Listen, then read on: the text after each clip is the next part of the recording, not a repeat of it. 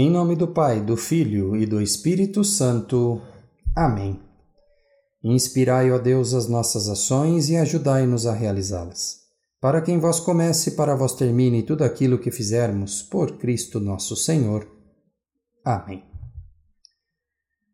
Vou ler um trecho do Evangelho de hoje, dia 9 de abril, segundo São João, capítulo 21.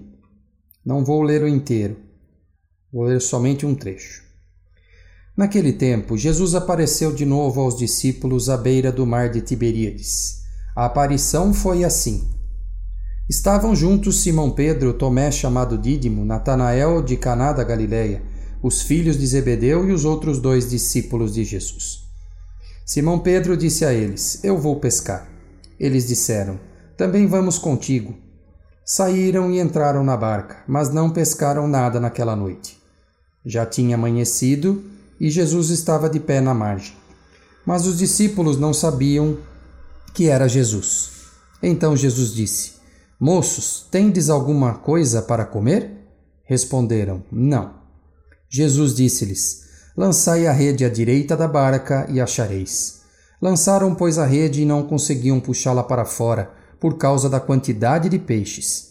Então, o discípulo a quem Jesus amava disse a Pedro: é o Senhor.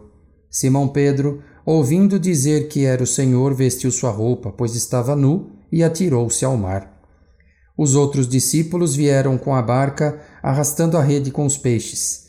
Na verdade, não estavam longe da terra, mas somente a cerca de cem metros. Logo que pisaram a terra, viram brasas acesas com peixe em cima e pão.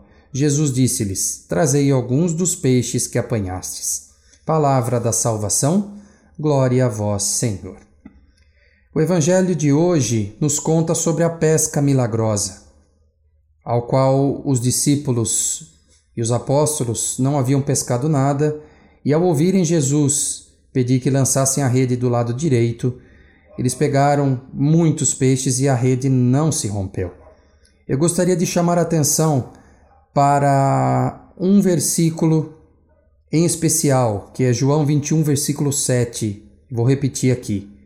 Então, o discípulo a quem Jesus amava disse a Pedro: É o Senhor.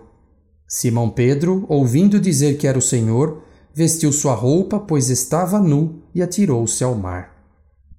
Vejam que o discípulo que Jesus amava era o próprio João.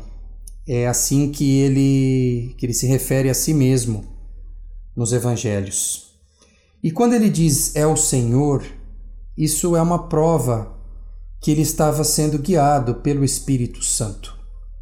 Que nós tenhamos essa capacidade, essa inteligência, também guiada pelo Espírito Santo, para descobrir em todas as coisas de nossa vida que ali está o Senhor. Num mendigo que nos pede esmola, ali está o Senhor. No nosso trabalho árduo, ali está o Senhor.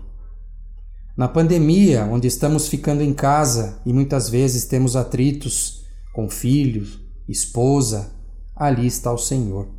O Senhor está em tudo, nas coisas boas e nas coisas ruins também, pois Deus permite certas coisas em nossa vida para o nosso crescimento. Então, que nós tenhamos esse Espírito Santo nos iluminando para sempre descobrir que é o Senhor.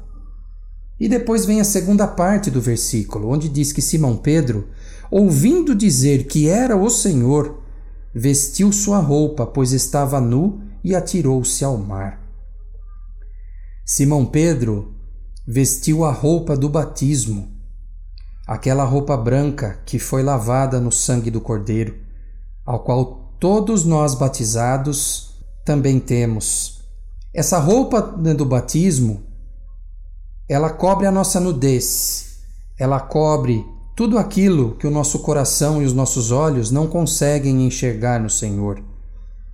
Pois a roupa do batismo nos dá a fé, e a fé nos dá a salvação.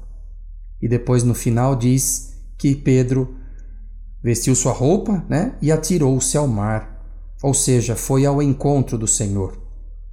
Então, que nós tenhamos sempre o Espírito Santo nos iluminando para saber onde está o Senhor.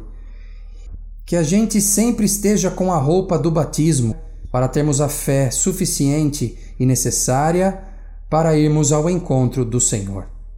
André Luiz, para o Catequeste, site catequesedeadultos.com.br.